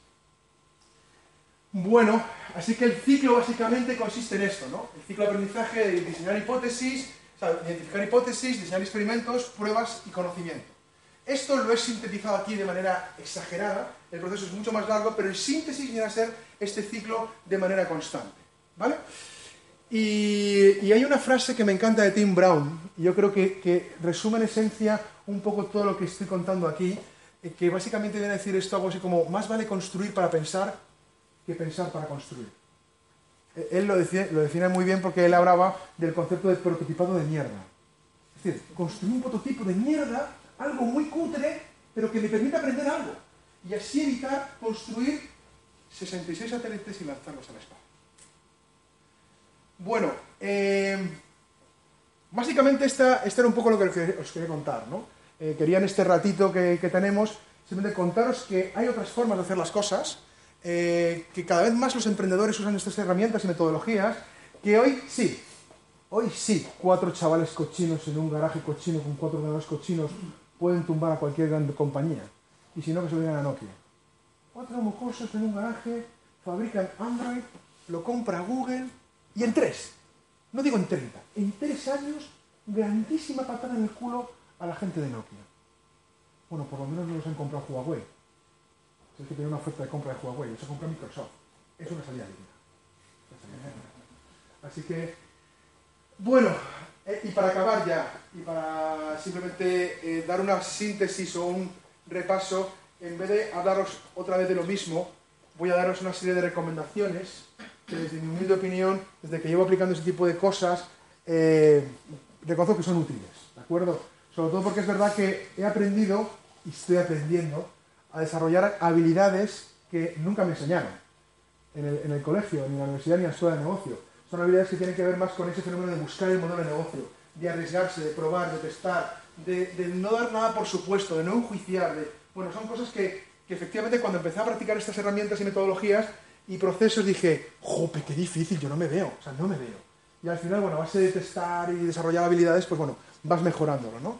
Y, bueno, voy a empezar con algunas recomendaciones. La primera tiene que ver, ah, tiene que ver con este chaval. No sé si lo conocéis. Chris McCandless, o Alex Supertramp, como le gustaban que le llamaran, eh, es una historia, bueno, allí, allí, en San Francisco, bueno, allí en, yo creo en California en todos Estados Unidos, es una historia que impactó de manera brutal. Fue un chaval de clase media, clase media alta, en el cual acaba sus estudios, y cuando acaba sus estudios, no está de acuerdo con las cosas que le rodean. No le gusta. No le gusta, piensa que el mundo es, falso, la gente es falsa, somos artificiales, y él piensa que el ser humano tiene que estar en contacto con la naturaleza. Así que con 22 años, recién acabado en la Universidad de, Oxford, acaba su carrera de dirección de administración de empresas, habla con sus padres y les dice, papá, mamá, me voy de casa. ¿A dónde? A buscar la naturaleza. Pero, niño, ¿estás tonto? ¿O qué te pasa? Estaré tonto, pero es mi vida. Y algo lo que me sale de los cojones con vida. Y efectivamente, así lo hizo. Dejó a su novia, una chica fantástica, dejó eh, sus, eh, todos sus bienes, todo el dinero que tenía ahorrado de su vida lo dejó, un ONG y los últimos 100 dólares los quemó al lado de su casa y sin un solo duro solo con eh, unas toallas, una tienda de campaña y cuatro cosas más, se fue a buscar la naturaleza. Bueno, Alex, esta es la última foto que se tiene de este chico, ¿de acuerdo? Ahí tiene 24 años. En, las montañas, en los, campos, los bosques de, Alaska, encontró un autobús abandonado, que es en la parte de atrás, y se quedó a vivir allí y bueno, fue encontrado por la policía eh, de Alaska, bueno, Estados Unidos, eh, que había muerto por inanición dentro del autobús. El, tema no es, el tema no es cómo acaba, el tema es la actitud. La actitud es el tema. Este tío, lo que hizo, yo no estoy hablando de ni, ni juzgando su sueño. Loco, como muchos. El tema es qué actitud tuvo. Lo hizo. Lo hizo con todas sus consecuencias. Quemó las naves echaba para adelante siempre. Bueno, eh, escribió un libro fantástico sobre la vida de este chico. Hay una película que recomiendo enormemente que se llama. Eh, ¿Cómo se llama en español? Eh, to the Wild. Es eh, Hacia Rutas Salvajes. Hacia Rutas Salvajes. Una historia que, sin lugar a dudas, allí en toda la zona, toda la zona de Silicon Valley es un, es un mito. se convirtió en un mito después, ¿no? Solo por el hecho, solo por el ejercicio de dejarlo todo, tener valor de dejarlo todo para buscar simplemente la naturaleza, ¿no? Y yo creo que esa es la actitud emprendedora todos aquí la tenemos, somos empresarios, somos gente que tenemos para adelante, ¿no? Pero, pero la actitud emprendedora es algo que tenemos que estar revisándonos todo el día, ¿no? Y no solo, un emprendedor no es un tío que construye un negocio, es una actitud, y punto. Hay una conversación entre una mujer y un hombre que sin lugar a dudas refleja muy bien esta actitud emprendedora. A ver, ¿qué me he pasado? Está aquí. Hola. Hace muchísimo frío, no siento los dedos. Llevamos cuatro días dentro de la borrasca. No hemos dormido nada y tampoco podemos secar la ropa. Se nos han roto dos listas del mástil y hemos perdido dos velas. Nos estamos retrasando mucho. Jonathan no deja de quejarse del hombro. Lo peor es que nos hemos quedado sin generador y hace dos días se rompió la potabilizadora. Tengo muchísima sed qué no vuelves? Te echo de menos. Guillermo. Guillermo. Y yo a ti. ¿Por qué alguien quiere subirse a un barco, estar en mitad del Pacífico pasando penurias, si puedes estar con tu mujer calentito en casa? Pero, pero ¿de qué vas? Es absurdo, no tiene sentido. Ese gilipollas perdido. Bueno, pues así son los emprendedores. Gracias a gente que hace estas cosas, el mundo va hacia adelante. Y gracias a gente toma esas iniciativas, hoy salimos de las cuevas, dejamos de comer carne cruda y estamos en edificios fantásticos como estos, hablando de cosas tan divertidas como estas. Gracias a que gente se arriesgó sin tener ninguna justificación en su vida. Así que el consejo es bien fácil, y lo dice también eh, mucho en Mario Mario Pud, dice básicamente que tu fe y, tu pasión tienen que ser mayores que tus miedos. Y entender cuándo un miedo es paralizante, tóxico, y cuándo realmente el miedo simplemente refleja un peligro. Cuando es un peligro es algo dimensionable, controlable, cuando es un miedo es irracional. Pero lo bueno de los miedos es que están en mi coco. Y como están en mi coco, yo soy el amo y señor de ellos. Así que controlar los miedos es una de las tareas que tienen que hacer los emprendedores. Siguiente recomendación eh, tiene que ver con esto. Ah, tengo, mantengo buena relación con mi antiguo jefe en Agile después de tanto tiempo. Y hace unos meses, bueno, un poco más, me mandó este chiste. Eh, y tiene que ver un poco con lo que quiero contaros. ¿no? Si estás dispuesto a hacer lo que nadie hace, obtendrás resultados que nadie obtiene. Eh, lo, que, lo que os estoy contando son hacer las cosas de manera diferente. Es hacer cosas que, que posiblemente choquen. Y a veces digamos, pero, pero esto, ¿cómo vas a enseñar a un cliente un producto que no exista? ¡Qué vergüenza! Ya. Así que estas son las cosas que hacer de manera diferente. Y si las hacemos de manera diferente, obtendremos resultados diferentes. Me decía Sam en el correo, Néstor, me jode, en un correcto inglés, ¿eh? me jode identificarme con este chiste. Y dice algo así como, vamos a mantener la misma reunión con las mismas personas todas las semanas y vamos a esperar resultados diferentes. Esto no suele ocurrir nunca. Eh, siguiente recomendación, eh, bueno, tiene que ver mucho con todo lo que os he contado en el día de hoy. Más vale pedir perdón que pedir permiso. ¿Sabéis por qué? Porque ¿sabes lo que te dicen si pides permiso? que no, que no. ¿Y sabes lo que haces? No lo haces. Hay que joderse. Así que he aprendido dos cosas de todo esto. No pido permiso para nada o para casi nada. Y tengo dos posibles acontecimientos en mi vida cuando hago esto. Acontecimiento número uno. Acierto. ¡Buah, Néstor, que de puta madre! Cuéntanos, qué bien. Jope, best practice, buenas prácticas, dinos cómo lo has hecho. Y como eso es fácil, no voy a hablar de eso. Opción número dos te la cargas con todo el equipo. O sea, gran cagada. Pues para eso lo que he aprendido es a pedir perdón de puta madre. ¿Y sabéis qué? Que te perdona. Que te perdona la gente. Anda que no habré hecho cagadas a nadie. Anda que, anda que no habré perdido dinero haciéndole gilipollas. Pues te perdonan. No, intenté probar, intenté. Pues la gente después te perdona. Pero lo que pasa es que tú antes de, hacerlo piensas que la gente nunca te va a perdonar. Pues no ocurre. O por lo menos no lo así. Ah, bueno, nada que decir del primer beso, ¿no? ¿Quién, ha pedido per- ¿Quién pide permiso para el primer beso? Bueno, el que lo pidiera, o se lleva una torta o se queda sin beso. Así que hay que lanzarse y hacer las cosas. Bueno, por eso me gusta la foto. porque Lo de la chica, no el chico. Bueno, eh, siguiente recomendación eh, tiene que ver con algo que yo he aprendido y que es muy importante. Y solo entendí esto, esto solo entendí cuando tuve que sufrir muchas cosas como emprendedor. En, el corporate me, me costó menos esto. Pero cuando eres emprendedor, la clave está en la comunicación. La clave está en llegar a las personas, en que la gente se emocione cuando le cuentas tu idea. Esa es la clave. Porque la gente ve cientos de cosas, miles. ¿Cómo se van a acordar de ti? ¿Por qué? No se acuerdan, no funciona así. La gente se acuerda de las cosas porque les emociona. Coño, por eso nos acordamos del primer beso de nuestra vida. Pero ¿quién se acuerda de los Reyes Godos? No me emocionaban nada, era una mierda.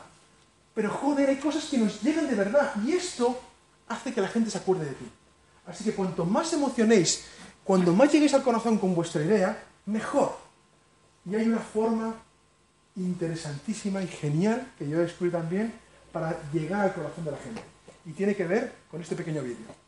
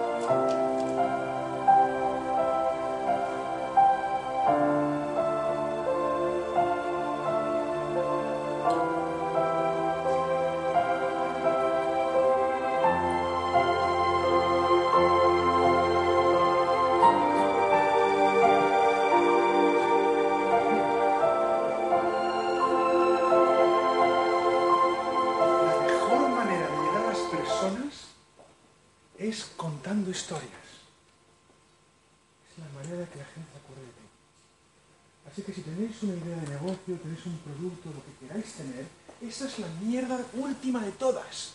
Eso no sirve para nada. Lo que sirve es que gracias a eso construyes historias geniales. Eso es lo importante. Y contar esas historias es lo importante de esto. Así que la mejor manera de llegar a las personas, que la gente se acuerde de ti, es contando historias increíbles que realmente hagan que este mundo sea mejor. Y ya está. Así sí. Así se acordarán de ti. Y después la compra es consecuencia. Siguiente recomendación tiene que ver con algo que he dicho muchas veces aquí y creo, no, creo que no me quedo corto si lo vuelvo a repetir. Nadie, ni el mayor gurú del mundo mundial, ni el mejor profesor de la Universidad de Stanford, ni el mismo Steve Blank, ni nadie, nadie es capaz de saber si un negocio funcionará o no funcionará. Que se lo digan a los chavales de Twitter, que decían la gente, los inversores. Pero chicos, ¿estáis tontos? ¿De qué va esto? ¿A quién cojones le importa poner 140 caracteres en una página web? Iros a cagar a vuestra casa. Bueno, hoy en día Twitter cambia gobiernos. Twitter, los chavales entendieron al cliente, entendieron la historia. Y es verdad que nadie es capaz de ver eso. Nadie es capaz, solo una persona, el cliente. Así que el mercado decide si es negocio. Sal cuanto antes a testarlo, sal cuanto antes a hablar con él.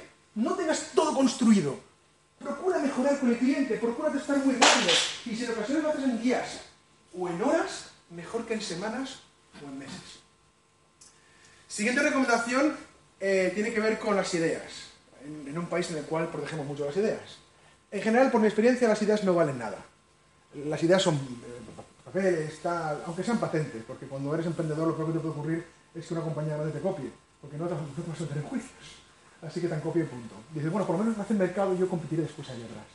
Eh, las ideas no valen nada. Lo que sí valen, y esto es lo que he aprendido yo, son los equipos que hacen realidad esas ideas. Los equipos es lo que vale.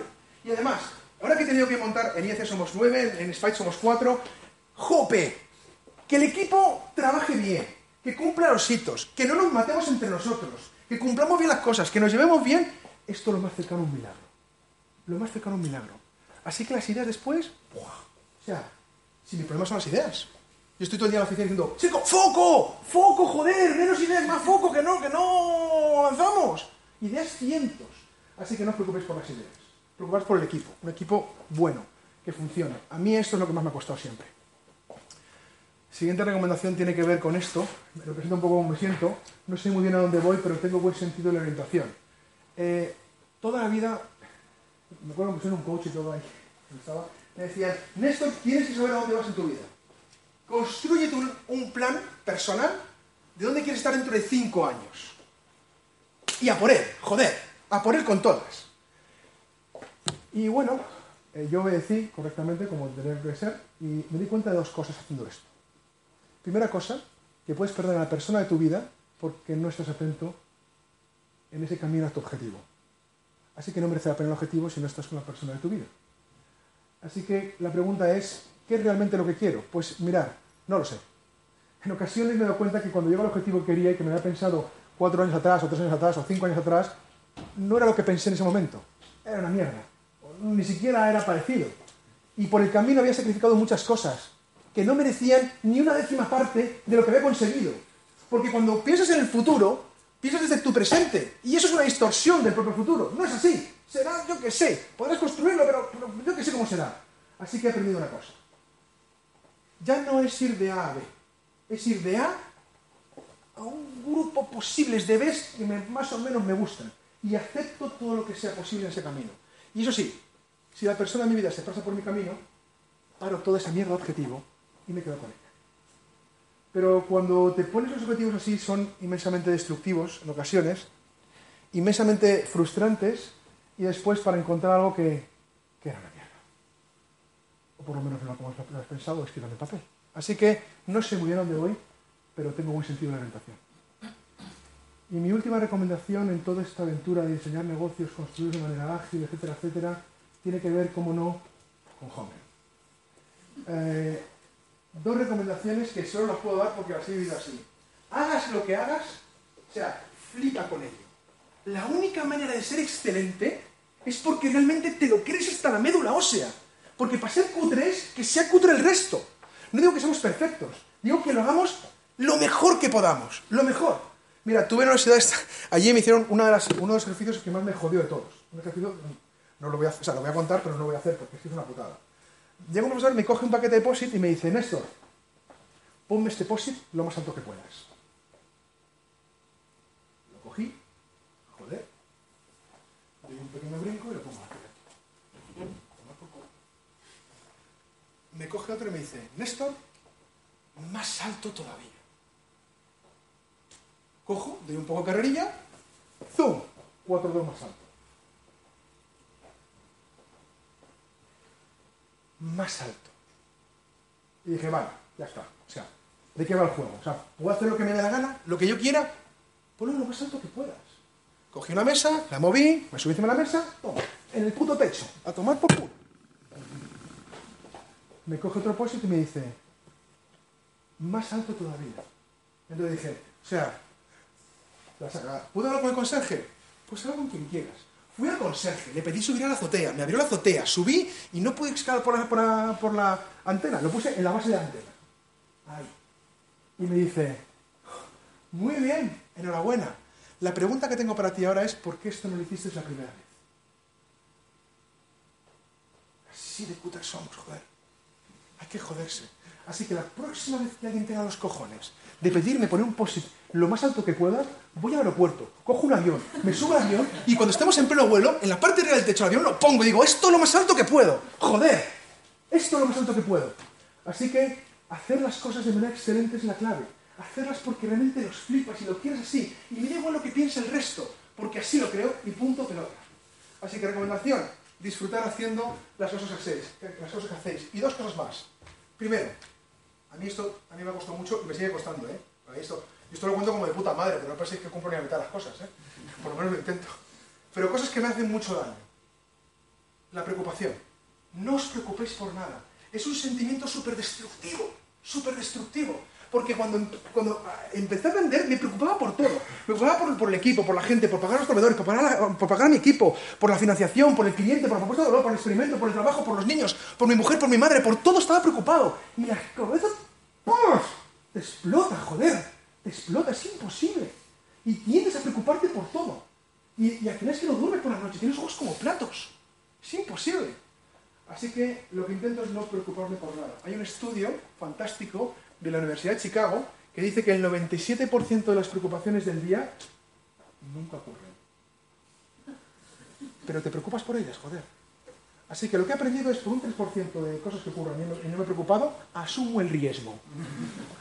Y lo que voy a hacer, y lo que intento hacer es, me dejo la piel todos los días y después no me preocupo por nada. Sea lo que sea. Y nos enfrentaremos a ello y punto.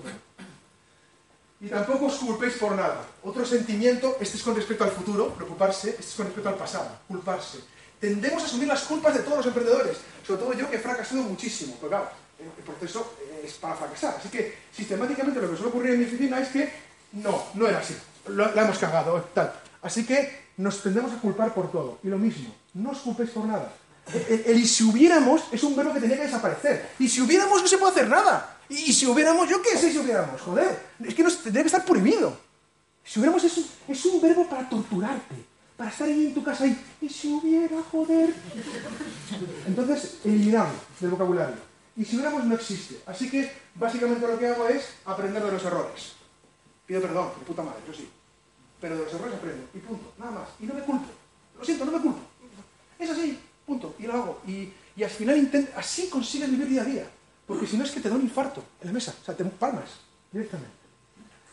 Y bueno, para que podáis sobrevivir de la mejor manera posible en este ejercicio difícil que es crear empresa, crear valor, diseñar y validar modelos de negocio, como os he contado en el día de hoy, y todo este concepto del business designer y, y- y todo este mundo complejo, y que intentéis ser lo más felices posibles, os doy una serie de consejos.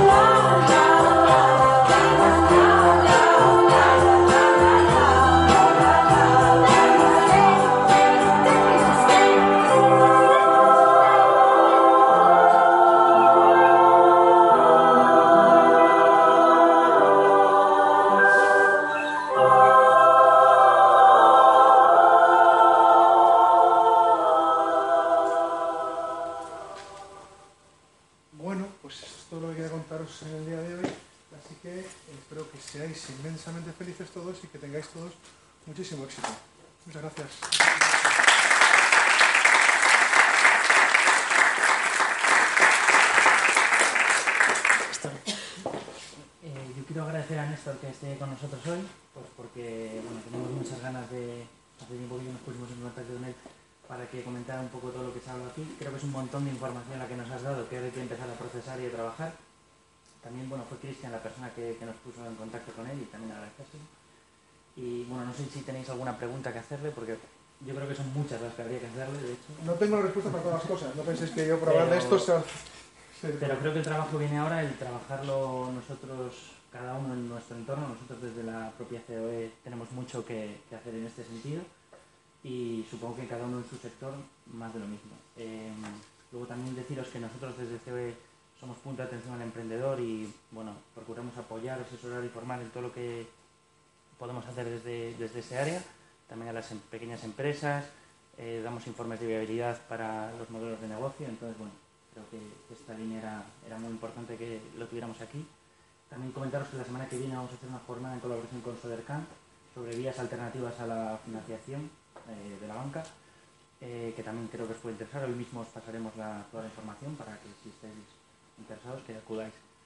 Y pero sobre todo si queréis hacerle ahora preguntas, aprovechar que está aquí, que, que es la persona que...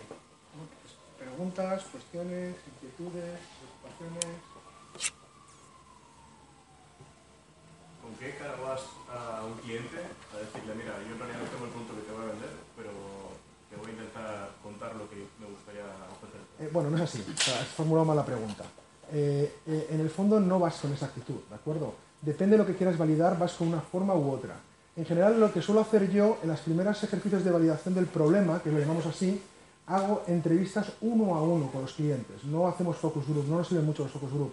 Funciona muy bien entrevista uno a uno. Y entonces intentamos, eh, de alguna manera, empatizar con el cliente. Intentamos entender el problema del cliente lo mejor posible en esas entrevistas. Y vamos a hacer entre 50 y 80 entrevistas por cada validación del problema, que hacemos con todo el equipo. Y cada entrevista vamos repositándolo en una serie de herramientas que nos permiten sacar lo que llamamos nosotros el arquetipo de cliente con los problemas que el cliente verbaliza y nos explica. Y eso es la primera fase. Hay otras fases en las cual, y esto es, la pregunta eh, sería la siguiente, es, ¿y cuando quieres validar el precio, cómo haces? Bueno, pues en general hacemos lo que llamamos escenarios falsos. Es decir, intentamos simular escenarios falsos para ver si el cliente de alguna manera, por ejemplo, yo que estoy muy orientado a, se- a servicios como en software, internet, etcétera, etcétera, eh, creamos un- uno que es muy sencillo, por ejemplo, un experimento que hemos hecho muchas veces. Le ponemos en nuestra landing page, en la aplicación que tenemos, que tal y cual, una zona para que pague. Eh, es un icono de PayPal o lo que sea, ¿no? La gente cuando clica aquí yo eso lo mido. Entonces, de mil personas que han entrado en la página web, 300 han registrado y han puesto su nombre y eh, su correo. Y de esas 300, 100 han cliqueado para el fenómeno de compra. Sabemos que normalmente cuando la gente clique ahí, el fenómeno de compra es muy posible. Así que es un indicador. Pero es un mejor indicador que no tener nada. Así que tenemos ya ahí algo. Hemos hecho cosas más radicales, porque, y esto ya es cada uno, eh, cada librillo su maestrillo. He llegado a hacer cosas de intentar, o sea, por ejemplo, hemos tenido fenómenos, y esto es real, fenómenos de lo que llamamos pre-order, o sea, hacer que el cliente vea un producto muy acabado, muy acabado, aunque no tenemos casi nada, para forzar un posible pre-order, una, una preoferta, un, un prepedido, ¿de acuerdo? En el cual no necesitamos que haga una salida de caja el cliente, pero sí un contrato o un papel que nos diga yo estaría interesado en 300 licencias, 500. Y esto nos ha funcionado más de una vez. Y esto lo que nos permite es asegurar que el cliente está dispuesto. Lo bueno que tenemos así es que hay que fabricar lo que acabamos de vender. Y es como mucho más sencillo que fabricar algo que no sabemos si vamos a vender. Y esto le ocurre. Vale, después se enfadan porque no cumplen los hitos y ese tipo de cosas y los plazos, pero al final lo compran. Por lo menos con nuestra experiencia es que al final se compra. Y esto también nos ocurre. Pero también os digo una cosa, no hay un experimento tipo, o sea, no hay una forma única de hacer las cosas, porque depende del mercado. Ahora, por ejemplo, que estoy con alguna startup del mundo del IE, pues salud en Internet o biotecnológicas, ocurre que las validaciones son diferentes, el mercado es diferente y requiere experimentos diferentes. Así que yo sé que la mayor preocupación siempre de los emprendedores es saber qué experimento tengo que hacer. Pero eso es un trabajo que hay que hacer en cada experimento, entendiendo primero qué es lo que quiero aprender y haciendo el experimento lo más barato, lo más rápido y con la mejor métrica para aprender algo. ¿Y el precio? ¿El precio? Sí, como pues 100, 200, sobre todo cuando... Pues mirar, lo- hacemos una cosa que es muy típica, se llama prueba test AB, que básicamente lo que hacemos es, eh, eh, cojo por ejemplo eh, una masa de, yo qué sé, 300, 500 clientes, ¿de acuerdo? Lo que hacemos es, lo dividimos en grupos de 100 y en cada uno le damos un enlace diferente a la misma página con precios diferentes.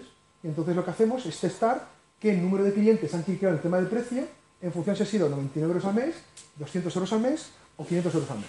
Y cliqueas. El precio no es aquel sitio donde has tenido más clic. Es el precio que te sale, el revenue, el ingreso que te sale de multiplicar los clics por el precio.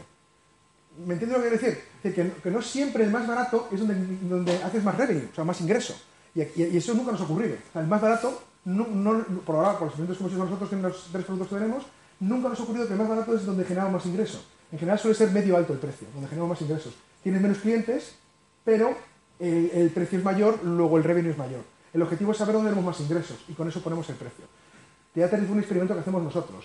¿Que habría otros experimentos? Muchísimos.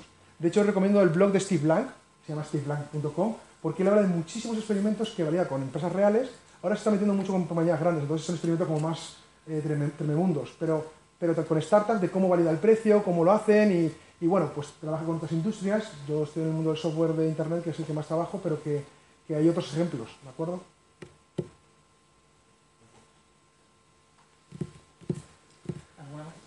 Bueno, pues nada, aquellos que se hayan quedado con ganas y que, yo qué sé, no quieran decir nada, pues ahí dejo mi correo para que la gente mande un correo y te diga, oye, tal, por cierto, si es un correo kilométrico no lo contesto, así que entonces me llamáis.